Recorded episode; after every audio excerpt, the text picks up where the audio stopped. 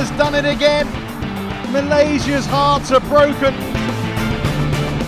What a smash! How on earth did he get that back? Love all. Play. Hallo, herzlich willkommen zu der zweiten Folge von unserem Bettkunden-Podcast. Ich darf euch ganz herzlich begrüßen und auch an meiner Seite, wer euch auch herzlich begrüßen darf, natürlich Nationalspieler Kai Schäfer. Hi Kai, ich freue mich, dass du wieder mit dabei bist. Hallo Tobi. Ja, ich denke, ähm, die ganz, ganz Badminton Deutschland wartet ja auf das äh, große Geheimnis, wie unser Podcast mit äh, jetzt heißt. Und ähm, ja, ich denke, wir sollten direkt mal die Katze aus dem Sack lassen. Äh, vielleicht übernimmst du das und äh, verrätst den Leuten da draußen, äh, für was für einen spektakulären Namen wir uns jetzt entschlossen haben. Ja, sehr gerne. Ähm, unsere E-Mail-Postfächer und äh, Nachrichtendienste auf Social Media sind echt übergelaufen. Also sehr, sehr äh, viel Respekt vor der ganzen Kreativität. Wir werden nicht nur den Sieger gleich küren, sondern auch noch die äh, ja, aus unserer Sicht kreativsten, vielleicht auch lustigsten Vorschläge, die es am Ende nicht geworden sind. Äh, wir haben uns am Ende für ein bisschen konservativeren Namen entschieden, der, den wir aber sehr, sehr schön fanden. Und ähm, ab sofort wird der Podcast unter dem Namen Shuttle Talk laufen. Ja, ich befürchte, jetzt haben wir, glaube ich, schon ein paar Hörer ein bisschen enttäuscht, die mit ihren kreativen Vorschlägen irgendwie, äh, ja, die sie uns zugeschickt haben. Ähm, weil ich persönlich fand ja, oder auch als wir alle Vorschläge so in uns auf Instagram ähm, mal veröffentlicht haben, war auch immer die Rückmeldung, dass äh, der Name oder der Vorschlag Wadenkas Schäferstündchen äh, sehr kreativ und lustig äh, natürlich ist. Ähm, und dazu habe ich eigentlich auch eine kleine Geschichte, weil ähm, das ist ganz witzig. Äh, letztes Jahr bei den deutschen Meisterschaften, da habe ich erste Runde, genau, erste Runde hatte ich, glaube ich, frei und in der zweiten Runde habe ich gegen einen Spieler aus Niedersachsen gespielt. Und ähm, da habe ich durch Zufall den Vorbericht über ihn in der Wolfsburger Allgemeinen Zeitung gelesen. Und da war halt auch die Überschrift, äh, ja, äh, der, derjenige Spieler hofft auf ein Schäferstündchen. Und ähm, okay. also äh, ja, die Print, Printmedien hatten, waren auch schon auf den Zug aufgesprungen, aber ja, äh, wir haben uns, glaube ich, äh, doch lieber für ja, etwas äh, Seriöseres entschieden. Und ja. aber ich weiß nicht, was fandest du denn noch so am witzigsten oder kreativsten von den Vorschlägen? Ja, also ich muss gestehen, das Schäferstündchen fand ich auch überragend. Ähm, auch was ich sehr lustig fand, äh, die ganzen Vorschläge mit Bad, Bad Boys zum Beispiel. Ähm, auch hier eine, eine lustige Geschichte, da muss ich immer sofort an ähm, den Fotografen Bernd Bauer denken, der uns und auch äh, Smashing News ja eigentlich äh, fast alles an Bildern zur Verfügung gestellt hat. Ähm, er hat auch eine Website, die Bad Boys and Girls heißt und immer wenn ich ähm, auf Turnieren irgendwie mal Bild nach Bildern gesucht habe und dann aus dem Hotel noch ähm, ja, von der, seiner Seite was ähm, holen wollte, hatte ich öfters mal ein Problem mit der mit dem Jugendschutz, weil dieser Name Bad Boys and Girls scheinbar dann doch von einigen Filtern rausgefischt wurde. Äh, das kam mir da immer äh, als erstes in den Sinn und sollte natürlich nicht bei unserem Podcast passieren, dass der irgendwo ähm, ja, als nicht jugendfrei eingestuft wird ähm, anhand des Namens. Ja, alles ganz schön zweideutig hier irgendwie, weil da fällt mir eigentlich auch noch der, so als drittes ähm, der Vorschlag hart und gefühlvoll ein.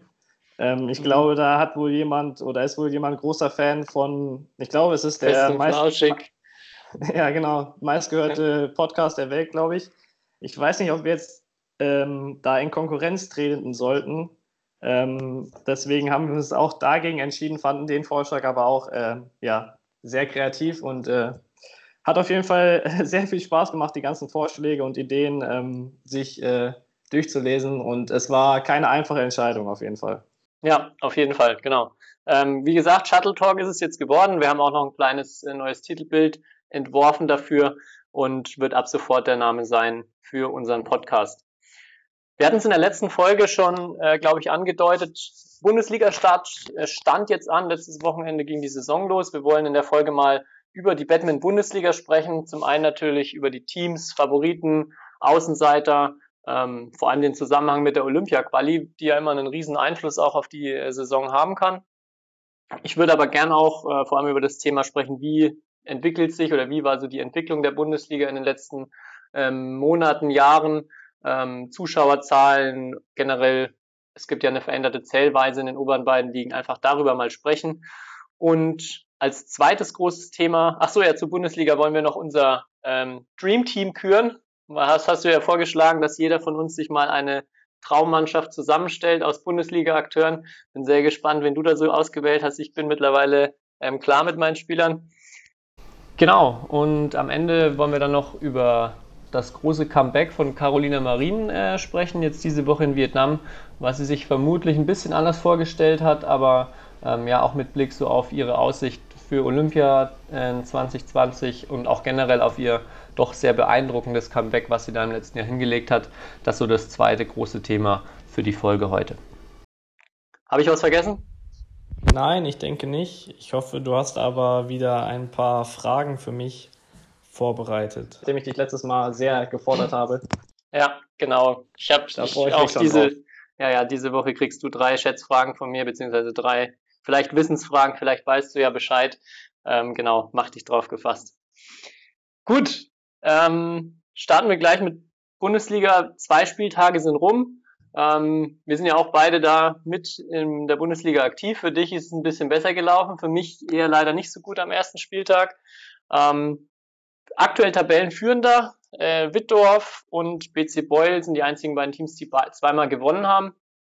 Ähm, wie ist so deine Einschätzung? Ich denke, unsere Einschätzungen werden bei den beiden Teams in die ähnliche Richtung gehen, aber was denkst du so nach den ersten, nach dem ersten Spieltag jetzt über die beiden Spitzenreiter? Ja, also ich glaube, ähm, keiner vermutet, dass Blau-Weiß Wittorf irgendwie am Ende der Saison äh, Tabellenführer immer noch sein wird oder nach der äh, Hinrunde oder nach der regulären Saison, genau vor den Playoffs. Ähm, das zeigt, ich glaube, das zeigt einfach, wie ausgeglichen dieses Jahr die Liga ist. Ähm, Wittorf hatte vielleicht jetzt äh, nichts gegen Neuhausen oder dich. Ja, pass auf, was du sagst, Kai. Ja, genau. Hatte vielleicht nicht das schwerste Auftaktprogramm auf jeden Fall und sie haben sich auch äh, verstärkt im Vergleich zur Vorsaison. Ähm, ja, also aber es zeigt, glaube ich, einfach, wie ausgeglichen die Liga ist. Allein, dass nur zwei Teams zwei Spiele gewonnen haben. Bischmissheim hat schon ein Spiel verloren dieses Jahr. Ähm, aber das hat natürlich äh, seine Gründe und ich glaube, ähm, ja, da spielt natürlich Olympia oder die Olympia-Qualifikation eine große Rolle. Ja, ich denke auch, dass das jetzt dieses Jahr sehr viel äh, mitentscheiden wird. Wie vollständig können die Teams vor allem antreten? Ähm, und ja, was äh, bin ich natürlich voll bei dir. Also ich glaube, Bittorf hat auch geschrieben, dass es für sie immer noch das große Ziel ist, äh, auf den sicheren achten Platz zu kommen, also nicht in die Relegation zu müssen, nicht abzusteigen und äh, ja, da jeder Punkt wichtig ist. Ähm, wie siehst du Bonn, die jetzt auch vorne mit dabei sind? Zwei Siege auch gegen euch gewonnen haben und gegen Refrat? Ja, Bonn, ehrlich gesagt, ähm, habe ich vor der Saison nicht so stark eingeschätzt, weil die Mannschaft ist eigentlich unverändert. Klar, sie haben, sie haben, glaube ich, einen Doppelspieler verloren, dafür jemand Neues bekommen. Sie haben theoretisch noch einen Inder gemeldet an eins, der natürlich sehr gut ist, aber der, glaube ich, nicht so oft spielen wird. Ähm, Gehe ich jetzt mal davon aus. Aber was der Vorteil bei Beul ist, glaube ich, diese Saison, sie haben, also sie haben eine gute Mannschaft und dazu kommt, dass sie keinen Spieler haben, der jetzt die Olympia-Qualifikation bestreiten wird. Das heißt, die haben die ersten beiden Spiele so gut wie in Bestbesetzung gespielt. Ich glaube, Ronja Stern im Damen-Einzel ist verletzt, aber sonst ähm, ja, war das der, das beste Team. Und ähm, dann sieht man, wie viel das dieses Jahr ausmachen kann, weil wie, wie jetzt zum Beispiel Lüdinghausen oder Refrat, gegen den sie am Freitag ja gespielt haben, ähm, die waren beide Teams halt nicht in Bestbesetzung und ja, da haben sie die Gunst der Stunde genutzt und zwei wichtige Siege eingefahren, ja. Ja, ähm, ich würde sogar, also ich bin auch gespannt mit dem Inder, den du angesprochen hast, den sie jetzt auf 1 haben, der ja mit Sicherheit einer der besten Einzelspieler der Liga ist, wenn er, wenn er denn spielt. Und ich glaube vor allem mit ihm auch ist ihnen alles zuzutrauen. Also wie du schon sagst, jetzt über die Saison keiner, der in die Olympia-Quali muss. Sie können wahrscheinlich immer relativ gut besetzt auch ähm, aufstellen und sind für mich dieses Jahr ehrlich gesagt auch einer der ganz großen Favoriten auf äh, Bundesliga, äh, auf die Me deutsche Meisterschaft im Endeffekt. Ich glaube, da würde ich dir etwas widersprechen.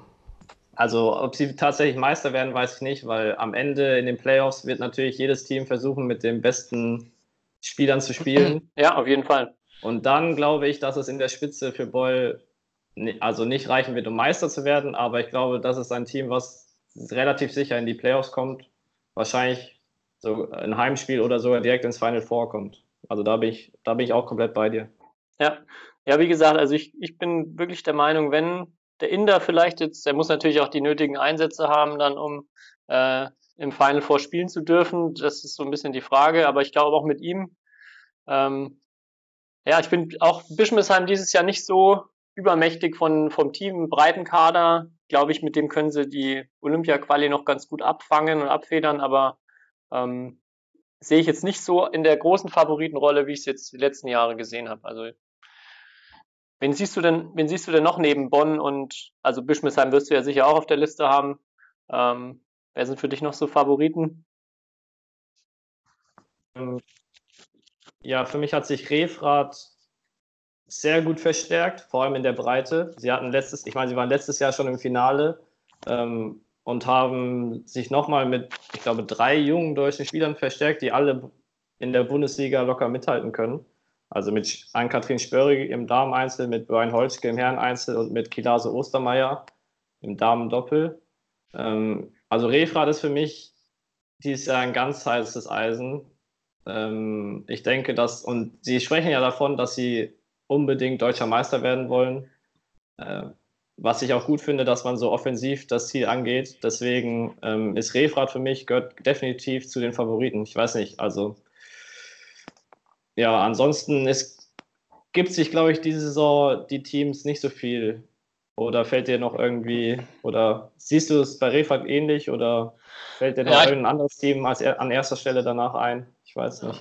Also Refrat für mich, also auch super äh, verstärkt, vor allem so mit Blick auf die Zukunft. Ich glaube, ich bin mir nicht sicher, ob sie dieses Jahr schon äh, wirklich vorne mitspielen oder ob sie wirklich um den Titel mitspielen können. Äh, ich denke Final Four ja.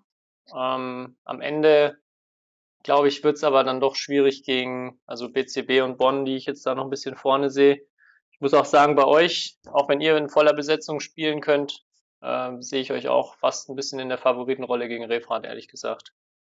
Ja, klar, wir sind natürlich auch sehr stark, wenn wir alle Spieler an Bord haben, aber ich bin gespannt, äh, ob das überhaupt diese Saison einmal der Fall sein wird, weil wir, wir glaube ich, vier Spieler haben, die sozusagen die Olympia-Quali angehen und sehr oft weg sind.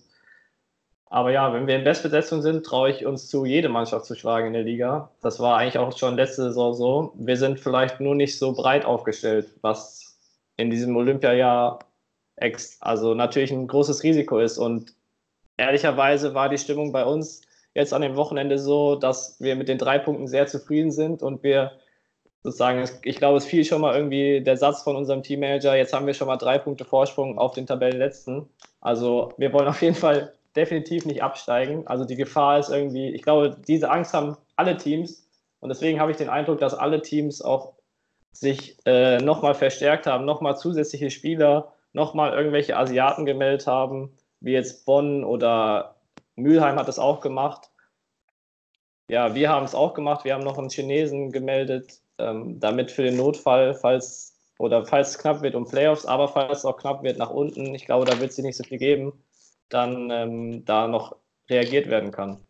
Ja, ich hatte mal spaßeshalber auch äh, geguckt, wie viele Leute denn pro Team die Olympia-Quali angehen. Und oh ja, das ist äh, interessant. seid, seid ihr, also ich bin mir bei ein paar Spielern nicht ganz sicher, ähm, ob sie dann auch bis zum Schluss wirklich noch Chancen haben und dann auch wahrscheinlich viele Turniere spielen oder nicht. Aber ich war bei Bischmissheim bei fünf Leuten, bei euch und bei Mülheim auch bei vier bis fünf Leuten. Ähm, ja, das sind so die Spitzenreiter. Und das ist natürlich schon, also auch wirklich Stammkräfte, wenn die wegfallen, äh, extrem. Dann danach kommt äh, Refrat, Wipperfeld mit jeweils drei. Und sonst hatte ich schon, äh, hattest du auch schon angesprochen, Bonn im Prinzip. Ich weiß nicht, ob Ronja Stern es versucht, aber im Endeffekt höchstens ein Spieler oder eine Spielerin. Ähm, genauso bei äh, ja, Freistadt, Wittdorf, die dann wahrscheinlich in der Regel erstmal darauf nicht oder da keine Rücksicht drauf nehmen müssen oder nicht so viel Abstriche machen müssen.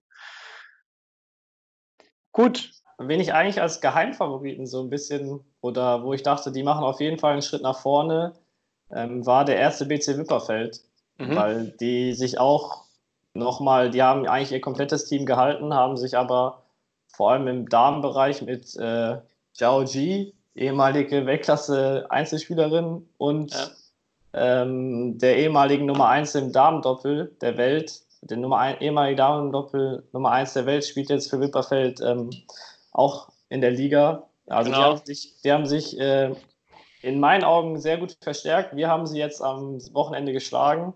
Lief auch sehr gut für uns, aber ich denke vor allem, weil ja, sie mit Marc Lamsfuß, glaube ich, mit dem besten Spieler der Liga haben, der immer für zwei Punkte gut ist, ähm, ist das eigentlich ein Team, was natürlich dieses Jahr irgendwie auch in die Playoffs will, aber da bin ich gespannt, weil ja, man sieht jetzt am ersten Wochenende, äh, man kann sich vorher so viele Gedanken machen und ähm, man kann vorher sagen, das wird so kommen, das wird so kommen und am Ende, ja, äh, kommt es wahrscheinlich doch ganz anders.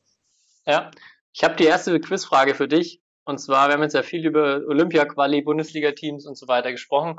Ähm, was schätzt du denn, welches Team oder welche Teams die meisten Olympioniken in ihrem Kader haben? Also Leute, die schon mal bei Olympia waren. Leute, die schon mal bei Olympia waren. Wow. Also es muss ja eher ein Team sein, was jetzt nicht so viele junge Spieler hat, weil tendenziell man das Ziel Olympia eher später erreicht. Aber ich meine, wenn man bei Bischmesheim Michael Fuchs und Johannes Schöttler dazu zählt, ja gut, aber sonst, äh, schwierige Frage, schwierige Frage. Oh. Tja, ist mir letzte Woche auch schwierige Fragen gestellt.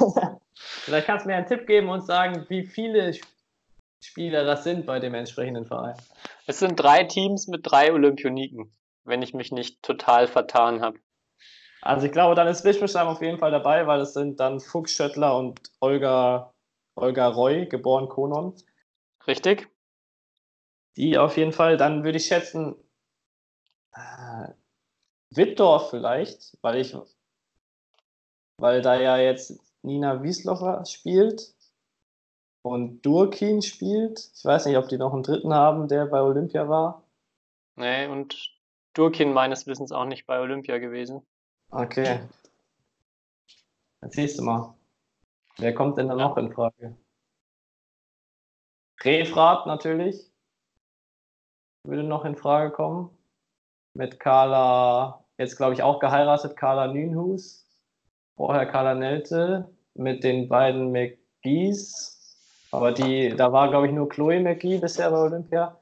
Ah, ich, ich glaube, ich rede mich hier um Kopf, Kopf und Kragen. Okay, wenn du. Aber ich, ich sag mal, ich sag mal Bischmesheim, Refrat und als drittes. Wow, als drittes. Der dritte Verein, der drei Olympiateilnehmer hat. Dann sage ich noch den TSV Trittau. Ähm, nein. Ich habe, jetzt hast du mich selber gerade ein bisschen unsicher gemacht. Jetzt muss ich da gerade nochmal äh, nachgucken, dass ich auch richtig lieg. Aber ich dachte, dass Sam und Chloe schon bei Olympia waren. Bist du dir sicher, dass sie nicht gemeinsam im Mix sich qualifiziert haben? Ich bin mir relativ sicher, dass sie sich okay. im Mix qualifiziert Ja gut, dann fällt, dann fällt Refrat raus, dann ist noch Mülheim mit Niluka Karunaratne, Johanna Goliszewski und Dimitro Zawadzki. Genau. Also dann sind es Mülheim und Bischmesheim.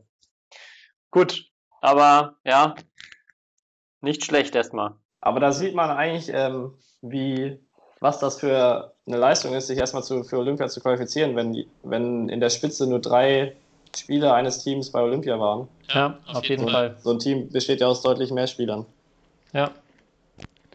Gut. Ähm, wir haben jetzt äh, vor allem über die Favoriten gesprochen in der Bundesliga. Ähm, ich würde, wie, wie, schon angesprochen, gerne auch mal so über die äh, generelle Entwicklung der Bundesliga sprechen. Oder wollen wir erst das, eigentlich passt es jetzt fast besser, wenn wir erst unsere unsere Top-Teams küren, wenn wir jetzt schon so bei Olympiateilnehmern und Favoriten sind. Äh, hau mal raus, wenn du in deiner, wir haben ja uns auf fünf Herren, drei Damen geeinigt, wen du da in deiner Aufstellung hast. Genau. Ähm, ja, ich fange einfach mal mit meinen Damen an. Dann kannst du ja vielleicht erstmal deine Damen nennen. Ich, ich befürchte oder ich kann mir gut vorstellen, dass bei den Damen wir es relativ ähnlich haben. Also mhm. bei, in meinem, in meinem Dream Team spielt auf jeden Fall im Doppel und Mixed eine feste Größe Isabel Hertlich. Ja. Ähm, einfach, weiß nicht, ich kenne ja oder ich habe ja schon so viele Team-Events mit Isabel gespielt in der Jugend und jetzt auch in der Nationalmannschaft. Und sie ist eine super Teamplayerin und sportlich, ja, im Moment, glaube ich, die beste Doppel- und Mixdame, die wir in Deutschland haben. Und in der Liga sehe ich auch keine, die da irgendwie ähm, besser sein sollte. Ich glaube, also ich kann mir gut vorstellen, dass du Isabel auch in deinem Team hast. Ja, da hast du mich äh, durchschaut. Ja, auf jeden Fall gleichen Argumente. Ähm, auf jeden Fall Isabel gleich die oberste auf meiner Liste gewesen für Doppelmixed. Auch in meinem Team, ja. Ja, dann habe ich als zweites fürs Damen-Einzel meine, auch meine Teamkollegin in Lüdinghausen und in der Nationalmannschaft Yvonne Lee. Hm, einfach auch, weil, ja, ich habe versucht, auch auf deutschsprachige Spieler zu setzen. Das ist natürlich immer gut für die Teamchemie. und ähm, ja, sie außerdem für die Leute, die es nicht wissen, Yvonne wohnt ja sozusagen im selben Haus wie ich und sogar im selben Stockwerk. Also Tür an Tür wohnen wir und ich glaube, sie wäre sauer, wenn ich sie jetzt hier auch nicht genannt hätte. Und, außer und außerdem sportlich äh, passt das sehr ja. gut, weil ich glaube, ja, Weltranglistenmäßig müsste sie sogar auch die beste Damen-Einzelspielerin der Liga sein. Ähm, ja, also das ja. war auch eine ganz äh, sichere, sichere Nominierung für mein Team. Ja, auch da bin ich genau bei dir, ähm, auch wenn ich nicht neben mir wohne. Ähm, und habe ich sie auch direkt bei mir in die Mannschaft genommen. Äh, genau, du hast es ja? Ich mache das aus Angst vor Yvonne und du machst das einfach, weil die sportlichen, äh, ja, genau. sportlichen Argumente überwiegen. ja. Nee, aber auch bei mir im Team. Dritte Dame, da bin ich mir sicher, dass wir unterschiedliche Damen haben. Da bin ich auch.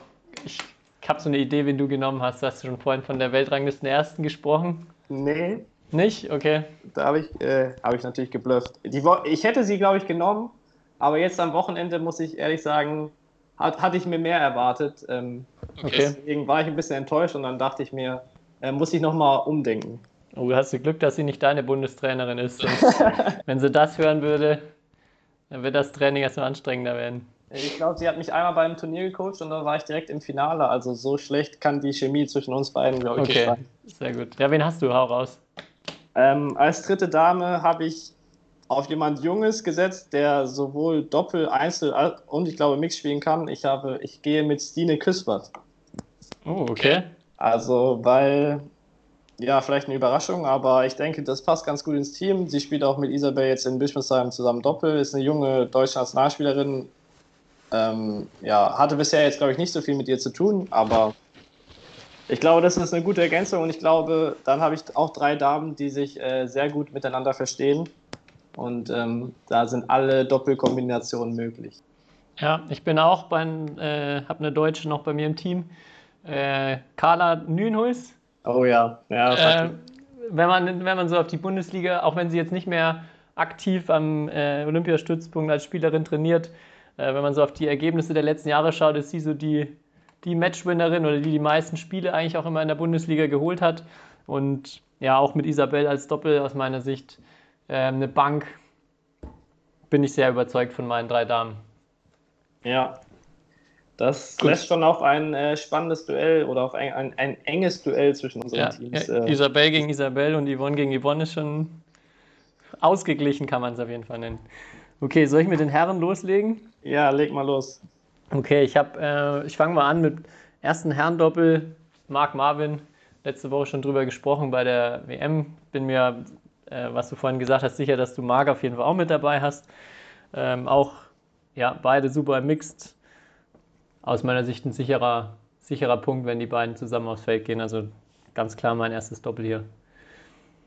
Ja, das ist natürlich eine starke Variante. Ich habe tatsächlich auch Marc Lamsfuß ähm, äh, im Team. Ich, ja, wie, wie du eigentlich schon gesagt hast, eigentlich wäre es logisch gewesen, dann auch noch Marvin ins Team zu holen. Ich dachte mir aber, ich sorge mal für ein bisschen äh, Abwechslung und habe mich dann im ersten Doppel noch für Jelle Maas entschieden. Mhm. Ja. Unter, unter, anderem hat er ja die beiden, glaube ich, bei den European Games geschlagen. Also ich glaube, er hat bei der letzten EM und bei den European Games im Doppel eine Medaille geholt. Und ähm, ich spiele, glaube ich, seit vier Jahren mit ihm im Team. Er ist ein super netter Kerl, immer motiviert. Und ich glaube, so mit Marc zusammen könnte das auch ein gutes erstes Doppel sein. Okay. Ja, auch keine schlechte Wahl.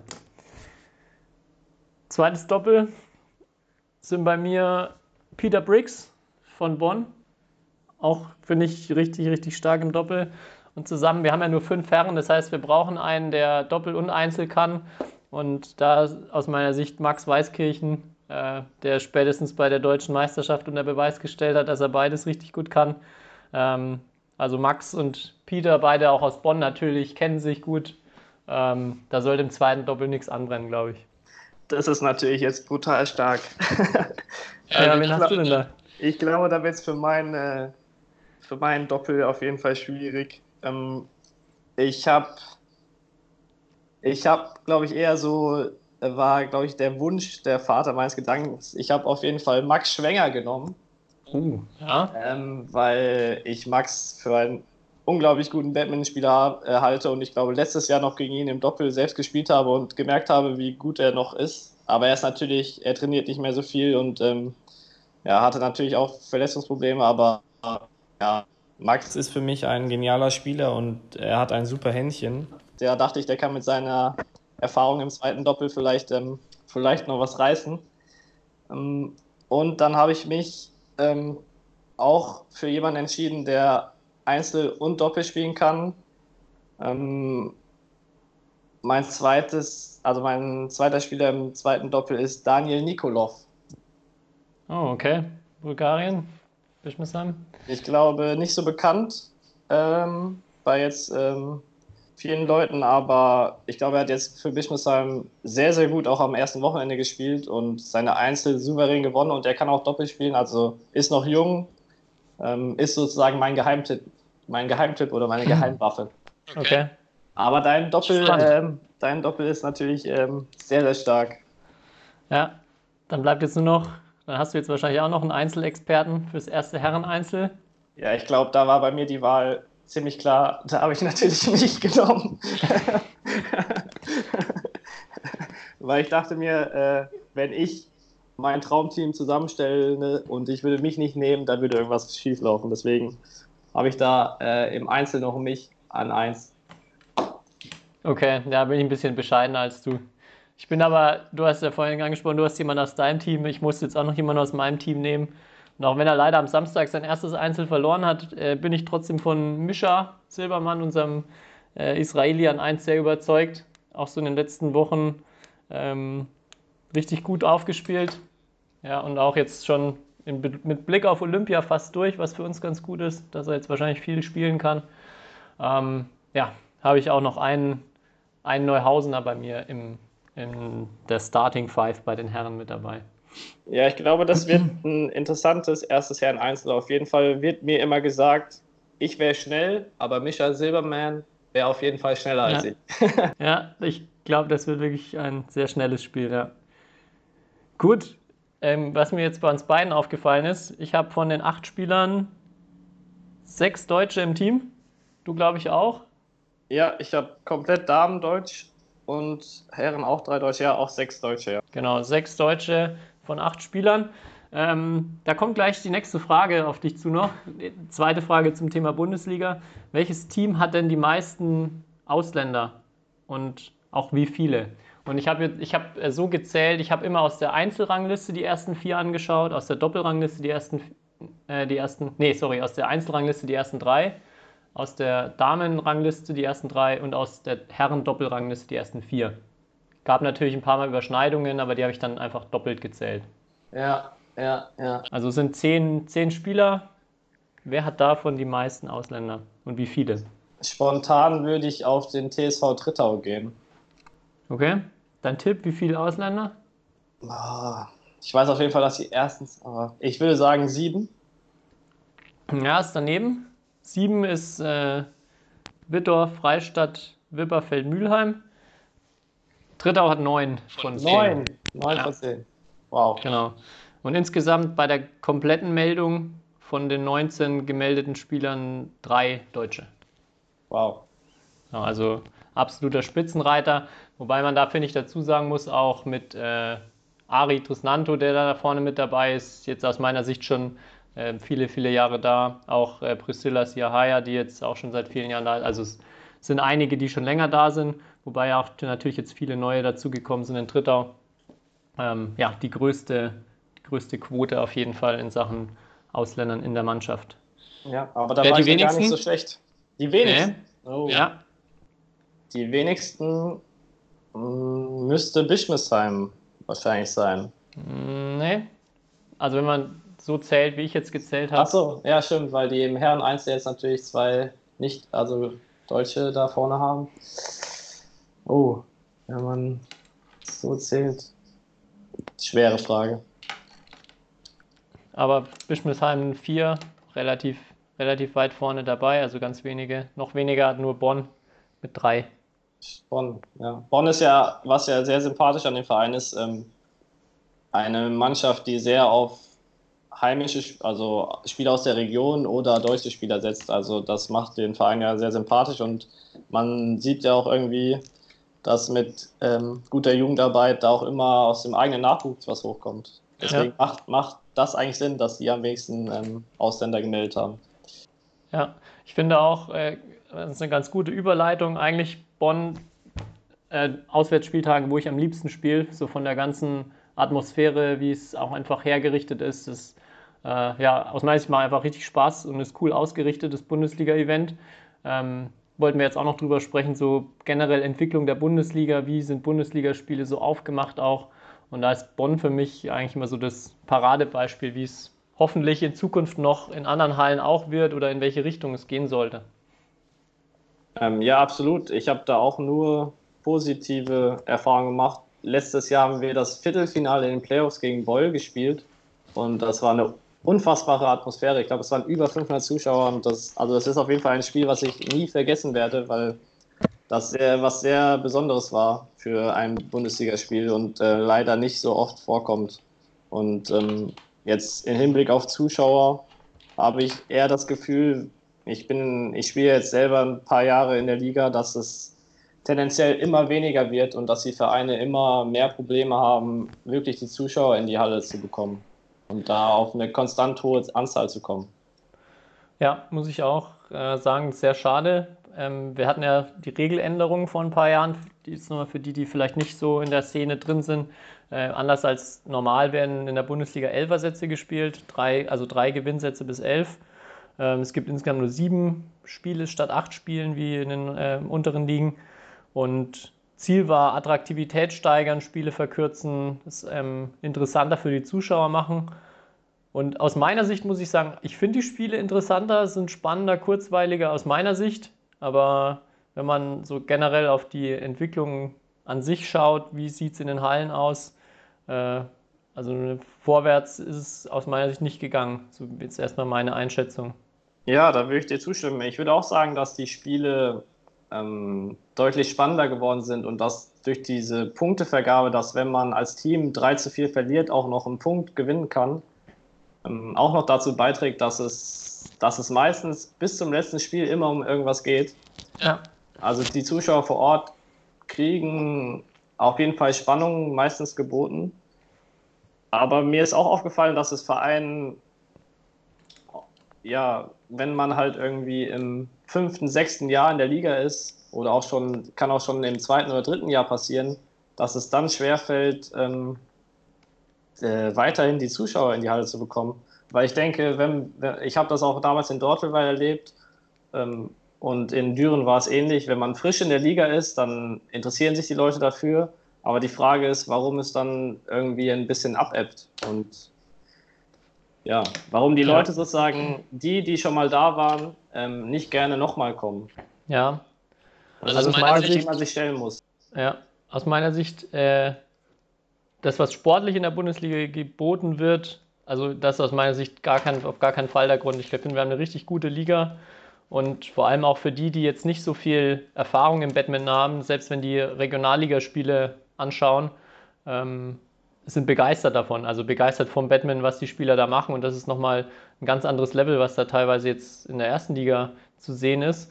Ähm, wenn ich selber so die Entwicklung sehe von generell Sport, es wird immer mehr so jetzt auch in Deutschland Leute, die gerne sowas wie Football, Basketball anschauen. Und auch mir geht es selber so, wenn ich Live-Sport anschaue, dann äh, geht es mir auch ganz viel darum, einfach so das Drumherum. Also das ist das wirklich ein cooles Event, wo ich äh, durchgängig unterhalten werde. Ähm, weil für den reinen Sport an sich, ähm, ja, ich gehe trotzdem, also ich schaue mir trotzdem sehr, sehr gern Batman an, aber ich finde, es macht einen riesen Unterschied, wie was passiert dazwischen, wird da ein bisschen Musik eingespielt oder nicht, ähm, wie ist so generell die Stimmung in der Halle? Und das ist auch ähm, leider bei uns auch ähm, häufig so und auch in vielen anderen Hallen so diese Fan, also es gibt ja eigentlich keine wirkliche Fankultur. Wenn man ein bisschen zu laut klatscht, wird man oft schon schief angeschaut und bei vielen Vereinen äh, kommt nicht so, gar nicht so wirklich Stimmung auf. Das ist mir jetzt auch aufgefallen in unterklassigen, äh, also in, in tieferen Ligen ist teilweise die Stimmung viel, viel besser.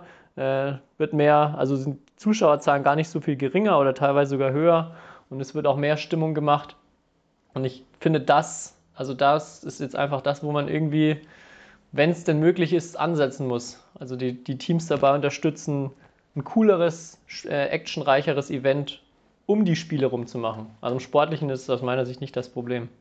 Ja, da stimme ich dir äh, komplett zu. Also als ich in der Jugend, glaube ich, mit Badminton angefangen habe. Da hat dann einfach irgendjemand, ich erinnere mich noch genau, zu uns gesagt, ähm, wir dürfen nicht klatschen, wenn der Gegner einen Fehler macht. So extrem ist es natürlich nicht, aber wie du es eben angesprochen hast, es gibt außer, ich würde da wieder Boyle als positives Beispiel nennen, ähm, kein Verein, der da so eine ähm, ja, erstens so eine, versucht eine Show zu bieten rund um das Spiel herum. Also in Beul gibt es äh, Feuershow beim Einlauf, die Halle wird dunkel gemacht, es sind Scheinwerfer, äh, mit der Musik klappt alles, Sie, es gibt immer zur Einstimmung zum Spiel ein Video. Solche Dinge gehören dazu. Ja. Ähm, aber es ist halt für die meisten Vereine schwierig, weil es alles auf ehrenamtlichem Engagement alles basiert. Und da ist es, glaube ich, für die meisten Clubs einfach, ähm, die haben schon genug damit zu tun, das Geld für die Spieler und alles organisatorische drumherum und Hallenaufbau und so weiter hinzukriegen. Und ich glaube, da fehlt dann einfach ja, klar. Ja, so das Bewusstsein dafür, dass wenn man vielleicht, ich glaube, es würde sich rentieren. Ich glaube, wenn ein Verein sagt, man investiert da vielleicht auch ein bisschen Geld rein, dass es sich auf Dauer investiert. Äh, also refinanziert, ja genau, das ist das richtige Wort. Ja, also da bin ich absolut bei dir. Und was ich auch denke, klar, die sieben Spiele ähm, ist jetzt vielleicht sportlich, ähm, dadurch ist es spannend, aber es dauert trotzdem sehr, sehr lange so ein Spiel. Genau. Also ich habe immer das Gefühl schon, außer es ist wirklich ein richtig, richtig enges Spiel. Man merkt schon so nach ein, zwei Stunden, dass irgendwie, ja, wenn da jetzt kein spektakuläres Spiel gerade läuft, dass die Stimmung immer weniger wird in der, in der Halle. Aber das ist, denke ich, auch normal, weil drei Stunden am Stück Badminton zu schauen, ist vielleicht auch etwas viel. Und vielleicht ja, müsste man dann doch nur noch fünf Spiele machen, also jede Disziplin eine. Das wäre vielleicht die Lösung, weil mit so einem Drei-Stunden-Event wird es, glaube ich, auf Dauer schwierig, das richtig zu vermarkten oder das richtig zu präsentieren wie du schon sagst, in Bonn ist das super. Es ist viel, gefühlt auch viel kurzweiliger ähm, als häufig sonst, wenn einfach nur äh, ja, die Spiele aufgerufen werden und sonst dazwischen Stille. Ja, ganz, ganz schwierig. Also ich äh, muss sagen, sportlich, was in der Bundesliga echt geboten ist, bin ich, also finde ich überragend. Es gibt jetzt dänische Liga natürlich noch, aber sonst äh, glaube ich, sind wir da echt, haben wir eine richtig, richtig gute Liga in Deutschland aus sportlicher Sicht, aber ich hoffe, dass vor allem so mit dem Drumherum einfach noch was vorangehen wird in nächster Zeit. Ja, das äh, hoffen viele, aber ehrlicherweise muss man dazu auch sagen, ich glaube, diese Problematik besteht schon seit ein paar Jahren ja. und ist eigentlich auch vielen Menschen bewusst, aber ähm, bisher hat sich nicht so viel geändert, beziehungsweise es sind immer äh, sehr kleine Schritte, die mhm. versucht werden. Und ja. vielleicht würde es der Liga gut tun, wenn irgendwie mal ein ganz großer Visionär kommen würde ähm, und den Laden in die Hand nehmen würde irgendwie. Ja. Ich, glaube, ich glaube, weil so aus dem, so organisch zu wachsen, also orga, organisch so zu wachsen, wie es jetzt ist, das, da bin ich sehr skeptisch, dass das passieren wird. Also, dass da mhm. große Sprünge möglich sind irgendwie. Ja, vermutlich. Gut, dann kommen wir noch zum zweiten großen Thema. Ähm, hatten wir angesprochen, wir wollen auch noch über Carolina Marin sprechen. die ja jetzt gestern äh, nach langer Verletzung wieder zurückgekehrt ist in, bei den Vietnam Open. Ähm, aus unserer Sicht, also wir hatten ja schon mal drüber gesprochen, relativ überraschend da verloren hat gleich im ersten Spiel. Wir hätten ja durchaus zugetraut, ähm, das Turnier gleich zu gewinnen. Ähm, was denkst du, wie ist so, was ist so das für ein Zeichen jetzt, dass sie nach sieben Monaten Pause äh, jetzt mit einer Niederlage erstmal zurückkehrt? Ähm, ja, ich denke, das ist einfach ein Zeichen, dass sie wahrscheinlich noch ein bisschen Zeit braucht und dass so eine Verletzung doch äh, ein größerer Einschnitt ist, auch für eine Spielerin oder vielleicht vor allem für eine Spielerin wie Marien, die viel von ihrer Beinarbeit, von ihrem Beinspeed lebt oder gelebt hat bisher. Und ähm, ja, es wird ja oft die Aussage getroffen, dass so eine Verletzung irgendwie einen Spieler schon verändert. Ähm, ich persönlich hatte jetzt noch nie so eine so eine extreme Verletzung, dass ich über ein halbes Jahr ausgefallen bin oder eine OP benötigt habe, aber ja, man hat ja bei ihrer Reha gesehen, dass sie eigentlich, also ich glaube, professioneller kann man das nicht aufziehen. Ähm, und ja. jetzt natürlich das erste Turnier. Ähm, ich hätte schon irgendwie, weil es vielleicht Carolina Marin ist, zugetraut, dass sie ja da auch wieder direkt, wie du gesagt hast, um, um den Titel mitspielen kann. Aber ähm, ja, erstes Match, ich glaube, das sollte man nicht überbewerten. Ähm, ja, man darf auch nicht ist, unterschätzen, gegen wen sie da gespielt hat. Also auch wenn die genau. Thailänderin jetzt nicht die bekannteste ist, sie war trotzdem letzte Woche auch in, äh, bei Taiwan oder Chinese Taipei Open im Halbfinale. Hat auch schon, glaube ich, ein oder zwei Turniere das Jahr gewonnen. Also natürlich im Normalfall jemand, den Marinen schlagen sollte, aber wie du schon sagst, äh, vor allem nach der langen Verletzung sicher nicht, nicht das einfachste für ein Comeback. Ähm, du hast gerade schon angesprochen, die Reha, die wirklich echt mega beeindruckend war mit neben ihren zwei Badminton-Trainern dann noch mehrere Physiotherapeuten, Athletiktrainer, äh, Sportpsychologe, einen privaten Psychologen, den sie da beschäftigt hat. Ähm, ja, also das war schon echt faszinierend, was man da so gelesen hat. Es gibt auch, finde ich, einen sehr schönen Artikel, den wir noch äh, in die Shownotes ähm, reinpacken, wer sich das mal durchlesen will, wie so ihr Trainings oder wie so ihr Alltag in der Reha aussah.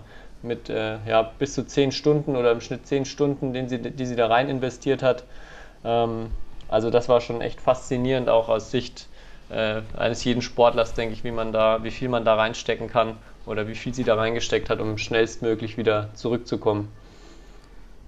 Ja, allgemein muss man ja sagen, dass ähm, man denkt ja immer, wenn man irgendwie verletzt ist, ist der erste Gedanke, man gibt dem Körper Zeit und man hat jetzt irgendwie viel mehr Zeit für andere Dinge, aber meistens ist es so, wie du sagst, sie hat zehn Stunden am Tag da an ihrem Comeback gearbeitet, dass man da sogar noch härter arbeiten muss und äh, vor allem das noch zeitintensiver ist, weil, wie gesagt, wahrscheinlich war sie täglich beim Physio, sie war täglich vielleicht beim Mentaltrainer und äh, dann war sie in der Halle, dann hat sie Reha-Übungen gemacht. Ähm, ich fand auf jeden Fall faszinierend, dass sie drei Tage nach der OP schon in der Halle stand, na, stand ist übertrieben, aber sie ist in die Halle gegangen, hat sich, da gibt es ein super Video auf Instagram, auf ihrer Seite. Da sitzt sie auf einem Kasten und äh, spielt schon im Sitzen ähm, Bälle ja. zurück. Also ja, das, das, war wirklich faszinierend, ja. Ja, genau, sowas, sowas habe ich noch nie gesehen von einem allgemeinen Area oder von einem Badmintonspieler jetzt. Und äh, ja, deswegen glaube ich, besser als sie kann man wahrscheinlich so eine Reha nicht machen. Ähm, und ja, deswegen glaube ich, dass sie jetzt noch ein bisschen Zeit natürlich braucht, um sich an das Wettkampfniveau äh, zu adaptieren und natürlich auch Vertrauen irgendwie wieder in ihr Spiel zu bekommen. Ähm, aber dass auf, auf Dauer wieder ähm, sie ihr altes Niveau erreichen wird.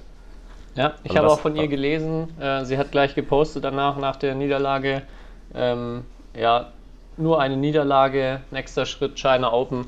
Also klang auch genau. nicht, äh, oder so wie man sie einfach kennt, äh, Blick nach vorne, lässt sich jetzt dadurch nicht erschüttern, erstmal nach außen hin. Und ich denke, das ist auch ihr bewusst, dass es vielleicht, oder hat sie vielleicht auch, nachdem sie ja mit Psychologen und so weiter viel gearbeitet hat, auch schon so Szenarien durchgespielt, dass sie das jetzt nicht gleich aus der Bahn wirft.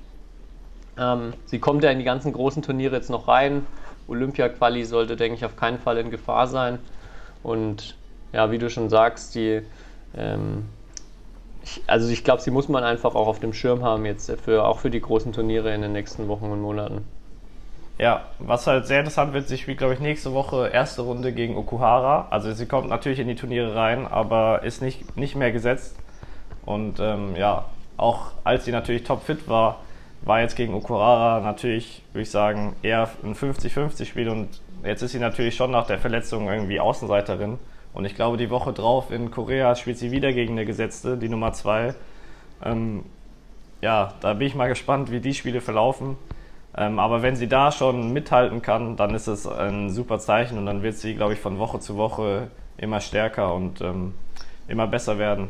Ja, und, du sprichst, es, ja. du sprichst gerade das Duell mit Okuhara an. Gab es schon sehr, sehr oft. Letzte Quizfrage für dich. Äh, was denkst du, wie oft hat Marin gegen Okuhara schon in ihrer Karriere gespielt und wie stehen so die, wie ist so die Bilanz zwischen den beiden Damen? Wow. Also ja, ich glaube, die beiden sind ja schon seit ein paar Jahren Weltklasse. Dann denke mhm. ich, dass sie schon sehr oft gegeneinander gespielt haben. Hm, Würde ich mal sagen, auf jeden Fall über zehn Mal. Ist schon mal richtig. Ähm, die genau, ja, würde ich jetzt spontan 15 Mal sagen. Und na, ich denke, Marin war doch im Schnitt ein bisschen erfolgreicher. Also tippe ich mal auf 9 zu 6 für Marin. Nicht ganz. War, es waren elf Duelle und Okuhara liegt sogar leicht vorne mit 6 oh, zu 5. Okay. Ja. Also ähm, wahrscheinlich nicht eine ihrer Lieblingsgegnerinnen, aber sehr ausgeglichen und ja, wird natürlich äh, mit Spannung erwartet, das Spiel nächste Woche zwischen den beiden. Genau. Ähm, du hast äh, bei, bei Kreuzbandrissen oder generell bei so großen Verletzungen die große Sorge ist natürlich immer, dass sowas nochmal passiert. Und ich glaube, die Wahrscheinlichkeit liegt ungefähr bei 70 Prozent, dass sich jemand mit einem Kreuzbandriss nochmal verletzt, ähm, also nochmal einen Kreuzbandriss zuzieht. Wir hatten bei äh, Li Xueri, die Olympiasiegerin von 2012, hatte ja auch Kreuzbandriss und bei ihr, äh, sie ist jetzt wieder zurück, es hat aber zweieinhalb Jahre bei ihr gedauert, bis sie wirklich wieder bei großen Turnieren auch dabei war. Und sie ist auch nicht mehr an das Level rangekommen, was sie damals so bei ihrem Olympiasieg hatte oder bei, zu ihrer Hochzeit. Ähm, wird natürlich jetzt spannend zu sehen, ob das bei Marien ähnlich wird oder ob sie jetzt nach vielleicht ein bisschen Startschwierigkeiten sofort wieder vorne mit angreifen kann. Ich glaube, man darf gespannt sein und ich, aus meiner Sicht super, wenn sie wieder zurück ist, weil sie doch, auch wenn sie viele sicher nicht mögen oder viele äh, mit ihrer Art vielleicht Schwierigkeiten auf dem, auf dem Feld haben, trotzdem, glaube ich, die Szene extrem bereichert. Und ja, ich bin gespannt, wie es jetzt mit ihr weitergeht mit Blick auf Tokio. Jo, das wird auf jeden Fall ähm, eine der spannendsten Geschichten jetzt im nächsten Jahr. Ähm, inwiefern Marien, ob sie auf, auf ihr altes Niveau wieder zurückkommt. Und ähm, ja, dieser Weg wird, glaube ich, einfach, also sollte, glaube ich, jeder verfolgen, weil einfach interessant nach so einer Verletzung, wie entwickelt sich ihr Spiel weiter. Vielleicht stellt sie auch ein paar Dinge um. Ich meine, sie hat einen sehr schlauen Trainer. Ähm, die werden sich da sicherlich Gedanken machen. Sollten die beiden merken, irgendwie, ja, jetzt von der Schnelligkeit oder so hat sich was verändert, nicht mehr so das Vertrauen da oder einfach nicht mehr die Möglichkeiten körperlich, ähm, dann werden die beiden da sicher Lösungen finden. Und ja. ja, das wird auf jeden Fall eine sehr, sehr interessante Geschichte in den nächsten das Monaten. Stimmt.